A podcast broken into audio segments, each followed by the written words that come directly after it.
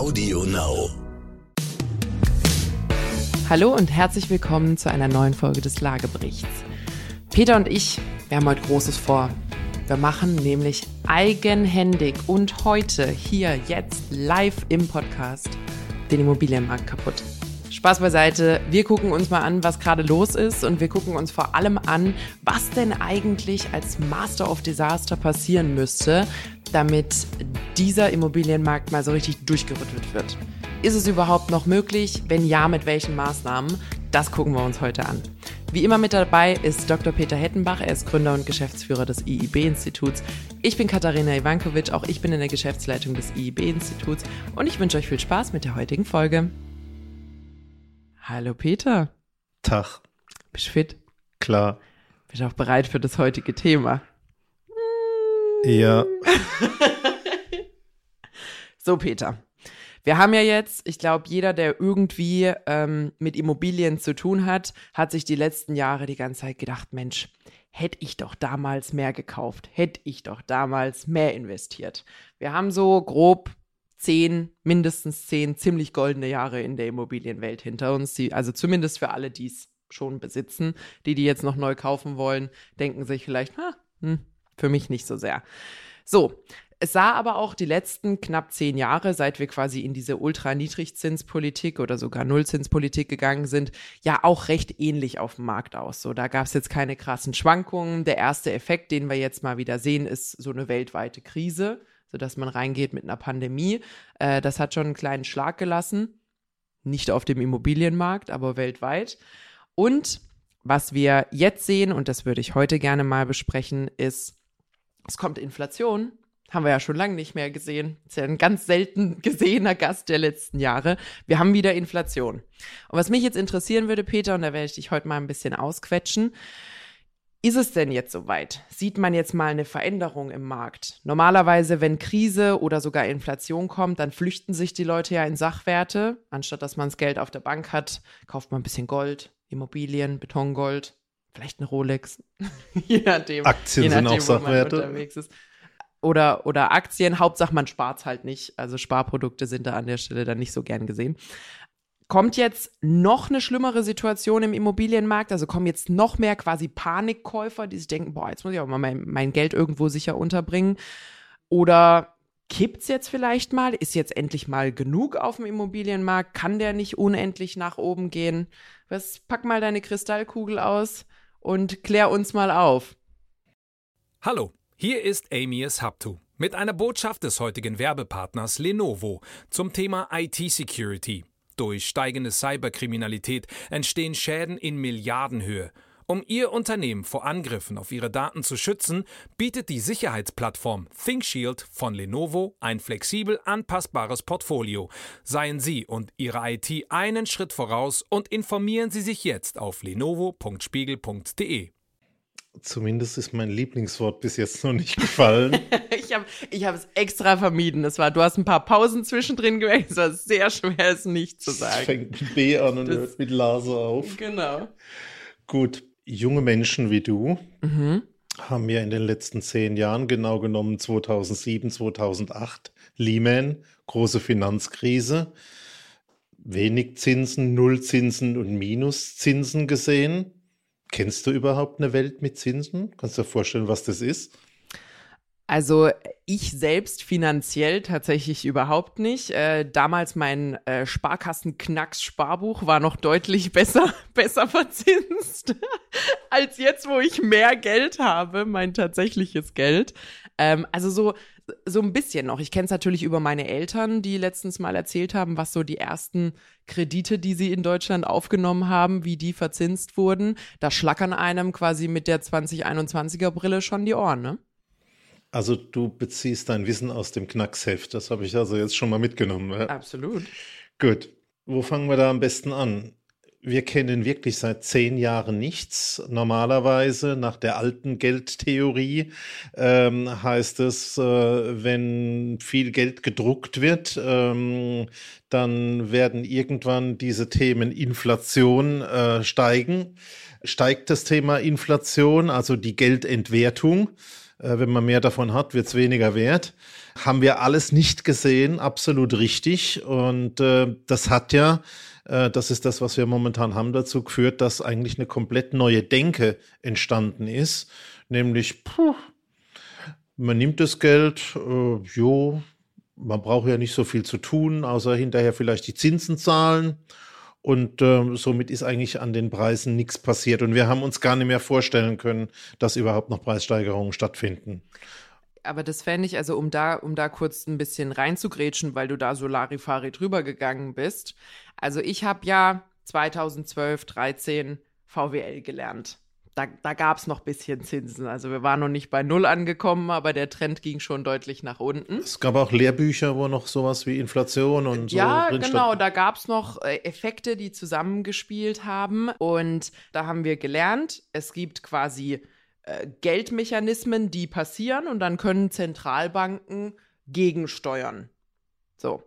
Und damals haben wir gelernt, wenn zum Beispiel zu wenig Inflation da ist, dann könnte so eine Zentralbank die Geldmenge erhöhen und so ein bisschen die Inflation nach draußen treiben. Hängen noch andere Effekte dran, aber machen wir es mal ganz einfach.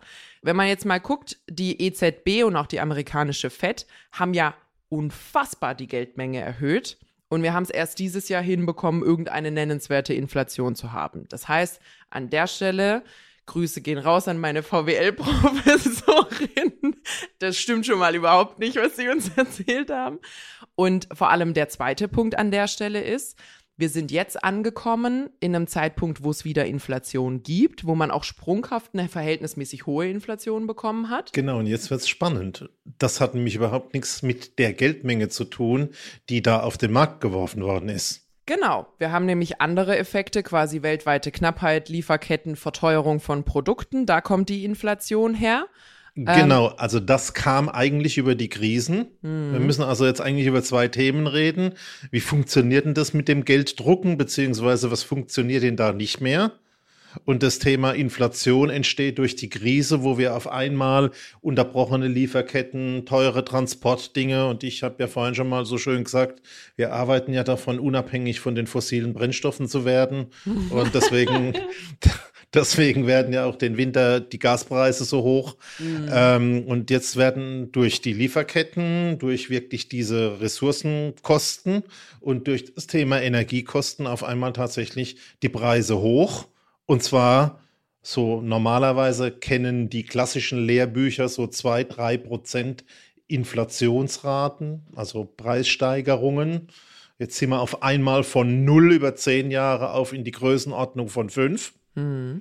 Und ähm, das ist ja momentan eigentlich dieser Haupteffekt. Und jetzt muss man mal überlegen, a, geht das so weiter? Warum haben wir ja schon fast geklärt? Mhm. Hat nichts mit dem vielen Gelddrucken zu tun. Und äh, was passiert denn, und bevor wir da über Anlagestrategien reden, vielleicht was passiert denn mit dem Eigentum, das unsere Hörer haben ähm, oder die Immobilie, die sie schon haben? Das wäre doch die nächste wichtige Frage. Genau, also vielleicht be bevor wir, bevor wir so weit gehen, noch mein äh, schönes Studententheoriewissen zu Ende gedacht. Jetzt haben wir Inflation, verhältnismäßig hohe Inflation. Eigentlich möchte man nicht so viel, sondern so die zwei Prozent sind ja so eine schöne goldene Mitte, die so Staaten anstreben. Und normalerweise müsste jetzt die EZB gegensteuern. So in einer normalen, in meinen VWL-Büchern müsste jetzt gegengesteuert werden, indem die Geldmenge reduziert wird behalten wir einfach mal so im Kopf, äh, beziehungsweise indem die Zinsen angehoben werden. Das äh, greift ja so ein bisschen ineinander.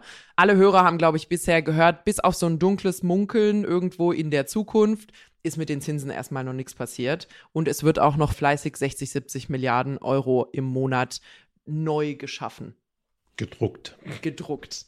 Genau. Also das ist die Jetzt-Situation. So, jetzt hast du Fragen gestellt. Gehen wir zurück zu deinen Fragen. Aber jetzt fangen wir mal wirklich an. Also in der Inflation, wir haben sie jetzt. Mhm. Ursachen haben wir grob besprochen. Heißt es normalerweise, es wird weniger wert, was man hat. Das heißt, A, Sparguthaben werden weniger wert. Also in Anführungszeichen kleine Leute verlieren ihr Geld. Und das Thema heißt, so wie du richtig gesagt hast, Flucht in Sachwerte. Aber das machen wir ja schon zehn Jahre. Mhm. Der Immobilienboom ist ja da. Und jetzt wollen wir reden über dieses böse Wort, was mit B anfängt und Laser aufhört, ähm, und sagen, ja, die Situation, die Vorzeichen sagen, ah, der Immobilienmarkt wird nochmal beflügelt. Mhm. Was passiert in den nächsten fünf Jahren? Ist das eine Endlosschraube? Kommt da tatsächlich ein Crash? Ich meine, wenn man sich die letzten paar Jahre anguckt und, und, und darauf resultierend so ein bisschen die Zukunft vorhersagen sollte, ich denke, es bleibt erstmal dabei, dass Geld günstig bleibt. Also ich glaube, die Zinsen werden nicht signifikant erhöht, schon gar nicht auf ein Level von dem, was man quasi vor der Niedrigzinspolitik kannte. Also ich glaube, drei, vier, fünf Prozent kann man sich gar nicht mehr vorstellen. Wir haben ja auch das Thema mit der hohen Staatsverschuldung, die würden sich da quasi ins eigene Fleisch schneiden. Bleiben wir also mal dabei. Ich glaube, Geld wird auf absehbare Zeit günstig bleiben. Also Geld leihen wird günstig bleiben. Gucken wir uns die Entwicklung der letzten Jahre an. Die Entwicklung auf dem Markt und vor allem die Preisentwicklung auf dem Markt ist ja über die Disbalance zwischen Angebot und Nachfrage gekommen. Ist ja nicht, weil die Immobilien plötzlich besonders schön geworden sind und jeder wollte äh, irgendwo hinziehen, sondern die Nachfrage nach Immobilien, egal jetzt äh, ob aufgrund der Urbanisierung oder einfach als Investmentprodukt, als Sachwert, ist einfach um ein Vielfaches höher als das Angebot, was der Markt hergibt das hat den Preis getrieben. Aber genau da würde ich nochmal näher an, dran schauen. Also wir haben jetzt festgestellt, es gab das Thema, oh, Geld ist schwierig, man weiß nicht so genau, ich bin ängstlich und gehe in Sachwerte. Wir sind in die letzten zehn Jahre in Sachwerte gegangen, zumindest erzählt man das so. Mhm. Äh, es macht mal wirklich Sinn, ein bisschen näher reinzuschauen. Mhm. Und wenn wir jetzt tatsächlich näher reinschauen, machen wir erstmal eine Analyse und dann gucken wir, was in der Zukunft ist, dann stellen wir fest, von den Leuten Eigentumsquote, Privat, Immobilieneigentümer in den letzten zehn Jahren hat sich das eben nicht entwickelt. Das ist stabil bis, und jetzt kamen die ersten Meldungen, rückläufig hat sich das Ganze entwickelt. Das heißt also, diese zehn Jahre Flucht in die Sachwerte mit dem wahnsinnig billigen Geld ohne Inflation hat eigentlich in Anführungszeichen beim kleinen Mann überhaupt nichts bewirkt. Die konnten sich nicht mehr Immobilien zulegen. Also wenn wir jetzt mal das einteilen von der Art der Nutzung oder der Art der Investition, sind die eigengenutzten Immobilien an der Stelle gar nicht so nach vorne gekommen. Mhm. Wie man das vielleicht möchte, weil ich lerne ja von dir immer Eigentum verpflichtet und Eigentum ist toll. Ja. Äh, da ist absolut null. Ja. Und jetzt hast du mir ja erzählt, jetzt kommt dieses Thema, es gibt so eine große Nachfrage. Mhm. Fragen die alle und kaufen dann nichts? Mhm. Antwort, nee, sondern da sieht man einfach, dass ganz viel zusätzliche Nachfragekomponenten entstanden sind. Und wenn du da jetzt schaust, äh, meine Lieblingsdinge sind ja Statistik und so, dann guckst du, die Anzahl der Objekte, die pro Jahr vermarktet worden sind, ist in den letzten fünf Jahren exakt identisch geblieben. Mhm. Da hat sich nichts verändert. Und dieses als eigentlich die Basisnachfrage, die wir kennen, heißt, Immobilien sind zum Wohnen da. Mhm. Und was du jetzt erzählst, heißt, wenn die Anzahl also der Investments gleich geblieben ist, aber immer mehr Leute trotzdem welche nachfragen, Sachwert Immobilieninvestitionen wollen, haben wir nicht nur die Nachfrage der Leute, die drin wohnen wollen, sondern draufgepackt wurden einfach auch noch das Thema Nachfrage von Menschen, die jetzt ihr Geld noch wegbringen wollen, um mhm. im Prinzip Anlage in Sachwerte zu machen. Es gibt eine jede Menge institutionelle, nicht nur in Europa, sondern auch weltweit, die sagen, oh, das scheint ja in Deutschland noch ganz billig zu sein, da will ich noch mehr. Und wenn man das auftürmen würde, würde ich sagen, vor 10, 15 Jahren hast du eine Balance gehabt zwischen einerseits den Objekten, die am Markt waren und die eigentlich drin wohnen wollten als Nachfrager. Und jetzt kippt das Ganze, weil wir die Investitionsnachfrager bekommen. Und wenn wir das noch verbinden mit dem Umstand, dass es kaum Eigentumsquote gibt, die sich verändert hat, heißt das, da muss ganz viel in dem Bereich passiert sein und diese mindestens drei bis viermal so hohe Nachfrage, die wir haben, hat ja am Markt noch irgendwas angestellt. Und eigentlich müssten wir jetzt mal schauen, was ist denn da in den letzten zehn Jahren passiert, bevor wir in die Zukunft gehen. Mhm. Das, das fand ich, fand ich jetzt eine sehr, sehr gute Zusammenfassung. Also, um es nochmal in wenigen Worten zusammenzufassen. Früher hattest du lokales Angebot und lokale Nachfrage. Der Peter Hettenbach, der in Schwetzingen arbeitet, hat sich in den Nachbarorten von Schwetzingen nach einer Immobilie umgeguckt. Eigengenutzte Immobilie als Genau, Stichwort. um, um darin zu wohnen, damit er da seine Familie unterbringt. Jetzt ist es aber so, dass quasi, wenn eine Wohnung, nehmen wir Berlin, weil wir so gerne nach Berlin gucken, wenn eine Wohnung in Berlin frisch auf den Markt kommt, dann ist sie nicht nur für einen Berliner interessant, sondern auch für jemanden, der in Frankfurt wohnt oder in London oder in Tokio oder für einen Fonds oder ein äh, Investmentbüro arbeitet, die sich für den Markt Berlin interessieren. Und ich glaube, das ist wirklich dieser Shift von lokales Angebot au trifft auf lokale Nachfrage zu lokales Angebot trifft auf globale Nachfrage und dann eben noch die Auftürmung zwischen nicht nur Privatleute global, sondern quasi auch Firmen und Profis und institutionelle Anleger ist, glaube ich, das, was ja, vielen vielleicht an der Stelle auch, auch gar nicht so richtig bewusst ist. Du hast das Thema Eigentümerquote genannt, würde ich gerne noch mit aufgreifen. Äh, man hat jetzt nicht nur einen kleinen Abfall der Eigentumsquote gesehen, also die stagniert mindestens, aber man sieht so eine kleine Ecke, dass sie, dass sie nach unten fällt. Da ist es auch nochmal sinnvoll, in die Altersgruppen zu gucken, die dort quasi im Eigentum wohnen und welche es nicht sind. Du hast dich jetzt übrigens ganz knapp vor der Buhmann-Gruppe gerettet. In, in, vier Jahren bist du auch Teil davon. Nee, also quasi unsere äh, Frührentner, sage ich mal, 65 bis 74 Jahre. Deren Eigentumsquote geht hoch. Also die entwickelt sich, weil das natürlich auch kapitalstarke Leute sind. Die haben quasi ihr ganzes Leben schon damit verbracht, Geld zu äh, verdienen und zu sparen. Und die konnten jetzt das Eigenkapital aufbringen, um dann die richtig schönen günstigen Kredite einzusammeln. Und die haben von dieser Zeit äh, profitiert. Wenn man sich aber mal anguckt, Normalerweise früher hätte man ja gesagt, wenn ich jetzt zum Beispiel Makler bin, meine Verkäufer sind 60 plus, und meine Käufer sind eher 30 plus, also so zwischen 30 und 40 Jahren. Und wenn man sich das aber mal anguckt, die 25 bis 34-Jährigen schmieren total ab. Also die sind zwischendurch, sagen wir mal so um die Jahrtausendwende, haben, hm, wie lesen wir das am besten, ungefähr 23 Prozent in der Altersgruppe in einer selbst äh, gekauften oder selbst besessenen Immobilie gewohnt. Und jetzt sind wir bei 12, 11 12 Prozent. also wir haben wieder ist. diesen Effekt Kopf im Herd, Fuß im Kühlschrank in der Mitte 37,5 Grad. Aber bleiben wir mal bei dem Thema. Also finde ich auch interessant zu sagen, es ist im Schnitt so gleich bis ein bisschen weniger.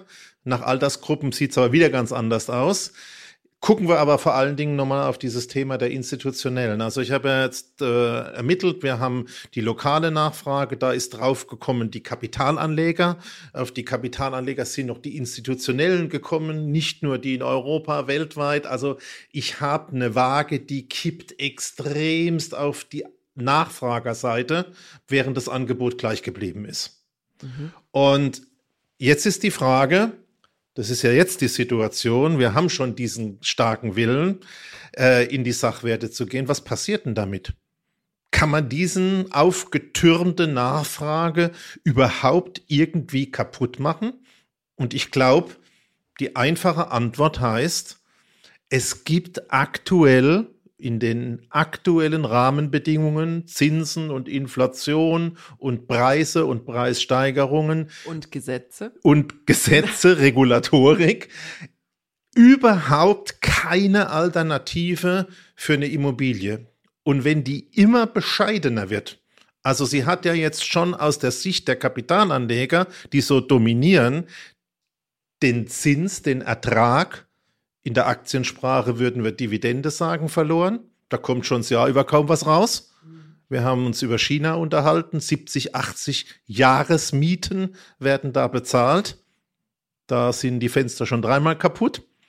Und jetzt hast du dieses Problem, wenn du also sagst, wenn in der Geschichte, wo diese Nachfrage immer noch so stark ist, ich ähm, nicht mal mehr eine Dividende krieg, dann setze ich ja auf das Thema, ich habe zum Schluss einen geilen Exit. Also ich kann das Ding für einen wahnsinnigen Sprung verkaufen. Mhm. Wollen wir das noch ein bisschen ausrollen? Ich glaube, unsere Hörer können nicht 100% folgen, folgen aktuell. Ja, dann machen wir es ähm, mal ein bisschen langsamer. Ich, ich erkläre jetzt mal hier dein, dein Professorengerede. Also was der Peter gerade macht, ist quasi die, die Parallele zum Aktienmarkt zu bauen. Der Aktienmarkt war ja damals auch im Urgedanken, hat man gesagt, Mensch, Unternehmen haben das Problem, die bräuchten mehr Geld. Zur Bank gehen ist nicht so toll. Und andere, also quasi normale Leute, hätten natürlich gerne Teil am Erfolg von Unternehmen, an die sie glauben. Und da hat man gesagt, gut, dann zerstückelt man halt einfach das Unternehmen in ganz kleine Stücke und gibt äh, dem Volk die Möglichkeit, teilzuhaben und ein bisschen auch mitzubestimmen, da quasi Teil dieses Unternehmens zu sein. So. Und warum hat man das gemacht? Nicht nur damit man Teil ist, weil man jetzt irgendwie Ford oder Mercedes oder sonst irgendwas so toll findet, sondern primär wegen der Dividende. Da ist Gewinnbeteiligung rausgesprungen. Und das war natürlich für die kleinen Leute damals eine ganz tolle Sache, ähm, dass man sich am Gewinn dieses Unternehmens beteiligen konnte. So, dann ist jetzt aber im Unternehmen, wenn man heute zum Beispiel in Aktien investiert, interessiert kaum noch jemanden das Thema Dividende. Da sind wir irgendwie bei pro Aktie in Cent oder ganz kleinen Eurobeträgen im Jahr, sondern man investiert auf das Zukunftsversprechen. Das heißt, ich investiere, Tesla ist ein ganz tolles Beispiel an der Stelle. Man hat äh, in Tesla investiert in der Hoffnung, dass die zum Beispiel ein führender Player im E-Mobility-Markt werden und äh, baut da nicht auf die Dividende, die man dort bekommt, sondern auf den Wertzuwachs der Aktie. Das heißt, ich bin eingestiegen bei 50 Dollar und hoffe, vielleicht bei 5000 Dollar auszusteigen. Wenn ich da 10 Aktien hatte, macht das ja schon mal Spaß. Und ähm, was jetzt gerade passiert, ist, dass das bei Immobilien ähnlich läuft. Nämlich, dass die Kaufpreise und die Mietpreise sich inzwischen so auseinander äh, entwickeln, dass quasi die Miete, die dort für die Dividende steht, wenn man Kapitalanleger ist und fremd vermietet, dass die Miete an der Stelle eigentlich gar keinen Spaß mehr macht. Wenn man Glück hat, kommt man irgendwie auf so einer, auf so einer Nullrendite raus oder einer ganz kleinen Rendite. Halbsatz, also die Dauereinnahmen, die man ja auch als Vermögensvorsorge und als zweite Rente sich aufbaut, ist jetzt schon weg. Genau. Und, und das ist auch, das ist ein guter Schlenker, auch ein Argument, warum quasi in Anführungsstrichen der kleine Mann, also so jemand, der sich eine Wohnung als Altersvorsorge holt, dort nicht mehr mitspielen kann, weil dieses, ich bin jetzt 20, 30, 40 Jahre auf Null oder sogar im Minusbereich und baue auf den Wertzuwachs, wenn ich den Exit mache, wenn ich es wieder veräußere, das kann man als normaler Mensch nicht machen ähm, weil ich möchte ja diese Mieteinnahmen. Das ist aber das, was die großen Unternehmen jetzt machen. Deswegen können sie zum Beispiel auch auf dem Markt ausstechen, weil sie teurer einkaufen können, weil sie die Rendite quasi in der Kalkulation auf Null setzen können, in der Hoffnung, dass wenn der Markt sich so schön nach Peters Liru-Logik, also von links unten nach rechts oben entwickelt, man das Ding dann einfach 10, 20 Jahre hält verkauft, Riesen-Exit macht, es fließen Gewinne in Millionenhöhe. Genau, also die lokalen Nachfrageangebotsebene. Wohnungen sind zum Wohnen da, ist durch. Mhm. Wir haben aufgetürmt verschiedene zusätzliche Nachfragen. Jetzt äh, sagt man, warum machen die das? A, Dauereinnahmen, also Dividende, Schrägstrich, Zinsen, Schrägstrich, Miete, bleibt kaum mehr übrig, wenn ich das frische Invest mache, also noch komplett finanzieren muss. Und wenn ich jetzt sage, okay, jetzt gucke ich mal, was übrig bleibt, erleben wir ja momentan gerade das, dass durch das immer teurer, immer teurer eigentlich das, ich wette auf den Exit, ich wette auf das, was ich später mal verdiene, noch da ist. Und jetzt kommt natürlich die Frage, wird das künftig so bleiben, wenn das Geld weniger wert wird? Werden da auch die Immobilien einen Schritt weniger wert? Schaffe ich das, dass tatsächlich der Sachwert immer teurer wird, dass ich tatsächlich immer diesen Exit habe? Schön wär's, oder? Vielleicht müssen wir den Gedanken umkehren, dass wir nicht von jetzt in die Zukunft denken, sondern vielleicht mal einfach eine Atombombe reinschmeißen und sagen, was müsste denn auf der Atombombe draufstehen, dass dieser Zustand passiert? Und dann können wir ja ein bisschen bewerten, wie wahrscheinlich es ist, dass sowas eintritt. Das heißt, Peter, wir wollen jetzt den Immobilienmarkt kaputt machen. Wir wollen, dass die Preise wieder runtergehen. Du darfst die erste Atombombe schmeißen. Was steht drauf? Teurere Löhne, teure Materialpreise, teurere Energie, Geld, Geld, Geld, Kosten. Also Kostensteigerung. Ja. Zum einen Baukosten hast du jetzt quasi gerade gesagt, Bau- und äh, Instandhaltungskosten und alle, nennen wir es Betriebskosten. Also alles, was genau. irgendwie so an Energie Sehr und Co. angeführt reinkommt. von den Energiekosten. Und da wissen wir ja auch über das, was jetzt momentan kommt. CO2-Geld äh, wird auch noch teurer werden.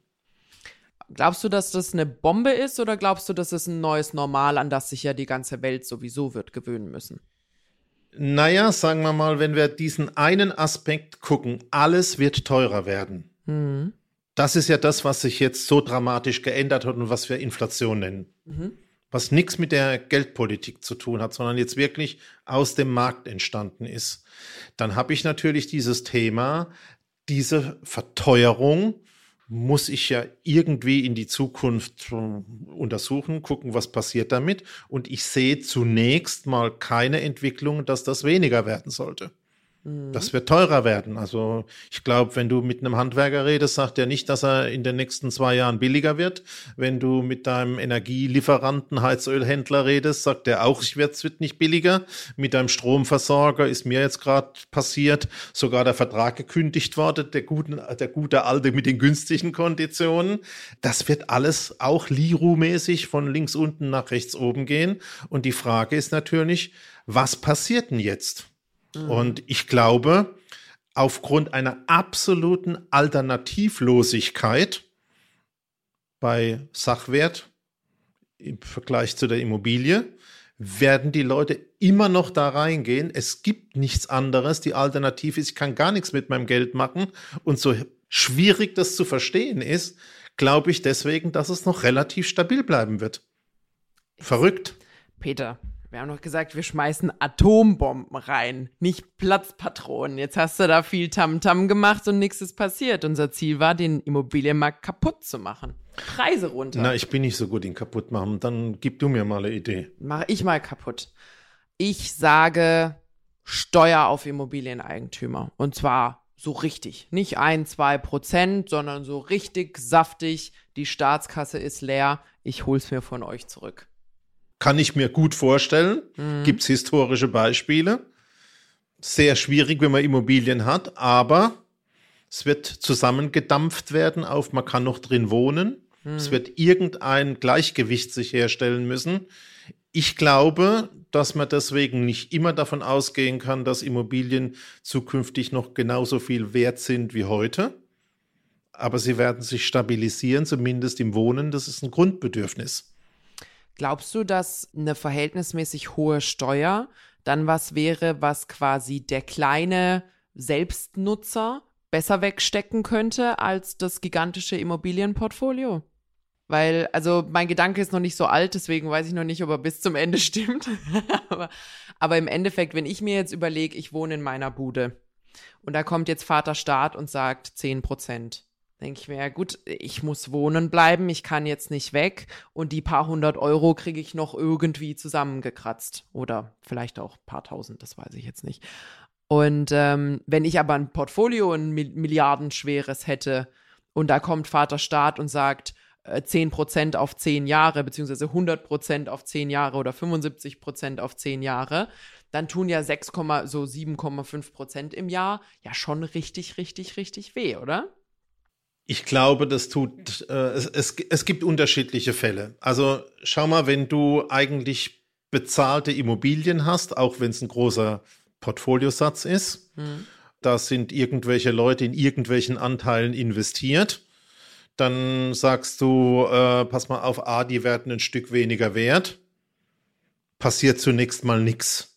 Wenn du deine Kredite zurückzahlen müsstest, die zweite Geschichte ist neben den Steuern natürlich auch Zinsen brutal hoch machen. Dann hast du, glaube ich, schon Probleme mit dem Rückzahlen. Also da wird es eine Differenz geben zwischen denen, die im Kern bezahlte Immobilien haben oder ich sag mal über Fonds und ähnliche Vehikel instrumentierte oder finanzierte und die, die noch ganz frisch in der Finanzierung sind. Ich glaube, da gibt es einen, einen Unterschied. Und der zweite Punkt ist, natürlich kann ich es im Extremstfall kaputt machen, wenn ich dann noch die Mieten reglementiere. Also äh, an der Stelle funktioniert halt an einer Stelle, nämlich bei den Einnahmen reingreifen und bei den Ausgaben jetzt auch noch sowas Seltsames machen. Irgendwann nicht mehr, wenn alles reguliert ist und so, dass es wirtschaftlich nicht mehr funktioniert. Insofern glaube ich schon, dass das ähm, A ein Problem ist, aber B auch natürlich irgendwie sich ausbalancieren kann, wenn man dafür sorgt, dass Einnahmen und Ausgaben funktionieren. Das heißt, wenn ich es zusammenfasse, also ich habe nicht nur eine Atombombe, sondern so eine super Spezialatombombe abgeworfen, die sich scheinbar auf dem Weg zum Boden in mindestens drei oder vier aufgeteilt hat. Also, um richtig die Daumenschrauben anzudrehen, müsste man also sagen, zum einen Steuer hoch, zum anderen Zinsen hoch, damit Refinanzierung teurer wird. Wir hatten noch das Thema Nebenkosten und so, die ja sowieso höher kommen. Also die, die, deine Kosten laufen von alleine, da braucht der Staat nicht so viel machen. Und dann die Einnahmen entweder stagnieren lassen oder kürzen. Genau. Und dann wird's eng. Also müsste man schon als Unternehmer ein paar Mal schlucken, aber genau das ist das Szenario. Dann hast du deine Atombombe. Dann geht an der Stelle natürlich nichts mehr. Und ich behaupte jetzt, das ist ja schon sehr viel, was da zusammenkommen muss. Mhm. Aber wir haben jetzt unseren Zuhörern auch gezeigt, wo sie drauf schauen müssen. Mhm. Aber solange diese Dinge nicht kommen, können sogar die Immobilienpreise aus meiner Sicht momentan steigen, wenn das Geld weiterhin so billig ist. Achtung, dann sind ja auch die Zinsen tief. Und das wird weitergehen. Es wird genau dann nicht mehr weitergehen, wenn wir die vier Faktoren im Prinzip im Markt sehen. Oder Teile davon. Ich glaube, ich habe noch eine Atombombe, die ich abwerfen würde. Fünf. Fünf? Nee, mach mal. Ach so. was hast du denn vor? also, was ich noch interessant fände, wäre, vielleicht gibt es ja was, was für Investoren attraktiver ist als Immobilien. Wir haben jetzt die ganze Zeit ganz viele deiner Argumente oder der Folgen, die du beschrieben hast, fußen ja darauf, dass man alternativlos ist. Das heißt, selbst wenn es unattraktiver wird, es ist immer noch attraktiver als anderes Zeug. Wenn man jetzt aber sagen würde, irgendein Tüftler entwickelt eine neue Art, Energie zu generieren. Und da kann man jetzt, da entwickeln sich gigantische Industrien, die auch, keine Ahnung, für die Zukunft relevant sind wäre das quasi einfach das typische Substitut, wo man sagt, jo, also die blöden Backsteine, die stehen auch nächstes Jahr noch da. Ja, die Situation hatten wir eigentlich vor 2007. Im Mehrfamilienhausbau hat kein Mensch Mehrfamilienhäuser gebaut, gekauft, weil man wusste, Mietgesetze sind problematisch. Aber genau das ist der Punkt. Also die Entwicklung in dem Eigentum, Schrägstrich in dem Häuser, in dem Wohnungsmarkt wird so bleiben, solange es keine Alternativen gibt. Alternativen könnten wirklich sein, jetzt äh, günstig Strom erzeugen, CO2-neutral und eines, äh, was gleich wieder zeigt, wie die Sachen miteinander vernetzt sind, ist beispielsweise Technologien zu haben, die die Baupreise geringer machen zum hm. Beispiel Fachkräftemangel und Preise mit Robotern abzudecken, solche Dinge zu tun, dann glaube ich, würde sich auch jetzt mal richtig aus dem Markt was passieren, nicht nur von der Steuerung und der Regulatorik. Aber die vier Dinge sind es mal zunächst, auf die wir achten müssen. Solange die nicht extremst zuschlagen, wird es so weitergehen, weil der Markt ja eigentlich schon über dieses Gelddrucken so reguliert ist. Und besser wäre es natürlich, wir würden Ideen haben, Produkte, äh, Technologien, die uns helfen, Geld da reinzubringen und äh, dafür sorgen, dass wir wirklich weniger Energiekosten haben oder weniger Baukosten, weil das Einzige, was der Branche ja bisher eingefallen ist, ist zuerst die Bauarbeiter aus Ostdeutschland, dann aus Polen, dann aus Rumänien, dann aus Bulgarien und zum Schluss irgendwie aus Portugal zu holen. Mhm. Das waren die Innovationstreiber in den letzten 20 Jahren.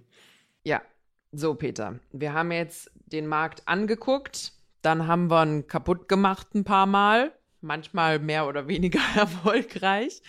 Ähm, du hast jetzt die wichtig, also wir haben die wichtigsten Punkte zusammengefasst, auf die man als Häuslebauer oder Eigentümer auf jeden Fall achten sollte. Wenn der Staat anfängt, an den Schrauben zu drehen, könnte es ein bisschen ungemütlicher werden.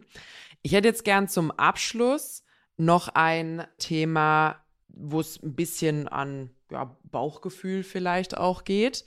Würdest du sagen, dieser stetige Aufwärtstrend, den wir die letzten zehn Jahre hatten, und wir haben ja jetzt analysiert, dass er erstmal auch nicht kommen wird, Glaubst du, der ist langfristig gut oder schlecht? Weil wir haben ja in der Vergangenheit gesehen, dass wenn Industrien zwischendurch mal so ein bisschen leiden oder Unternehmer so ein bisschen Schmerz erfahren, dass das gar nicht so schlecht ist für den Innovationsdruck. Du hast ja gerade beschrieben, wenn man sich die Senkung der Baukosten anguckt, war das Innovativste, was man gemacht hat, quasi nach immer östlicher zu gehen im Sourcing der Arbeitskräfte. Ist ja jetzt auch nicht so das, das äh, grüne Gelbe vom Ei. Hoffentlich nicht das Grüne vom Ei, ja.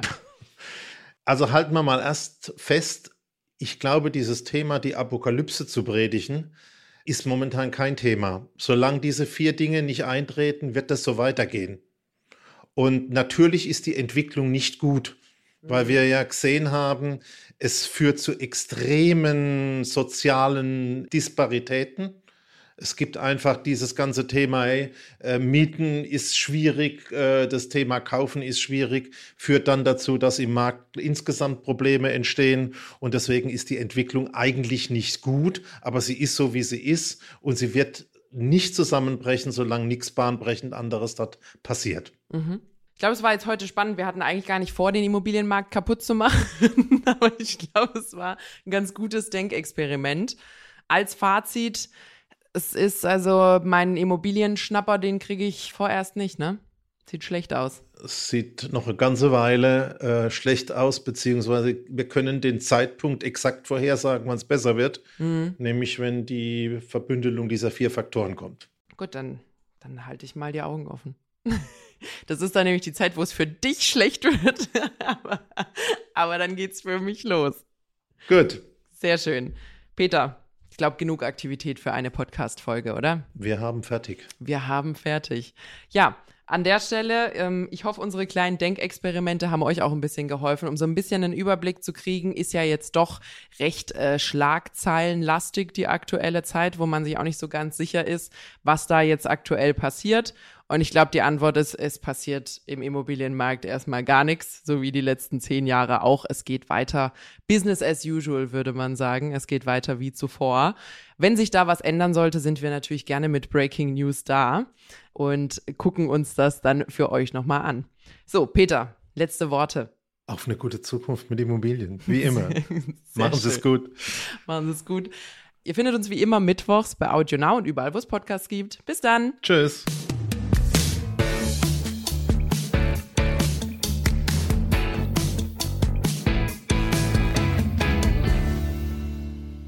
Dieser Podcast ist jetzt vorbei, aber wir hätten noch einen anderen Podcast-Tipp. Worum es genau geht, erzählt euch der Host am besten selbst. Hi, mein Name ist Max Jakob Ost und es gibt einen neuen Podcast von mir, der heißt Elf Leben die Welt von Uli Hoeneß. Um wen es da geht, das werdet ihr schon selbst kombiniert haben. Aber wir sprechen nicht nur über Uli Hoeneß, sondern auch über die Geschichte des deutschen Fußballs mit vielen Weggefährten. Klaus Augenthaler, Rainer Kallmund, Willy Lemke, Christoph Daum. Eine lange Liste und nur hinter einer Person steht noch ein Fragezeichen. Habe ich auch mit Uli Hoeneß selbst sprechen können über seine Biografie? Macht er eigentlich nicht so gerne. Ihr könnt es nur selbst herausfinden. Hier bei Audio Now, Elf Leben, die Welt von Uli Hoeneß gibt's natürlich auch überall, wo es Podcasts gibt. Audio Now.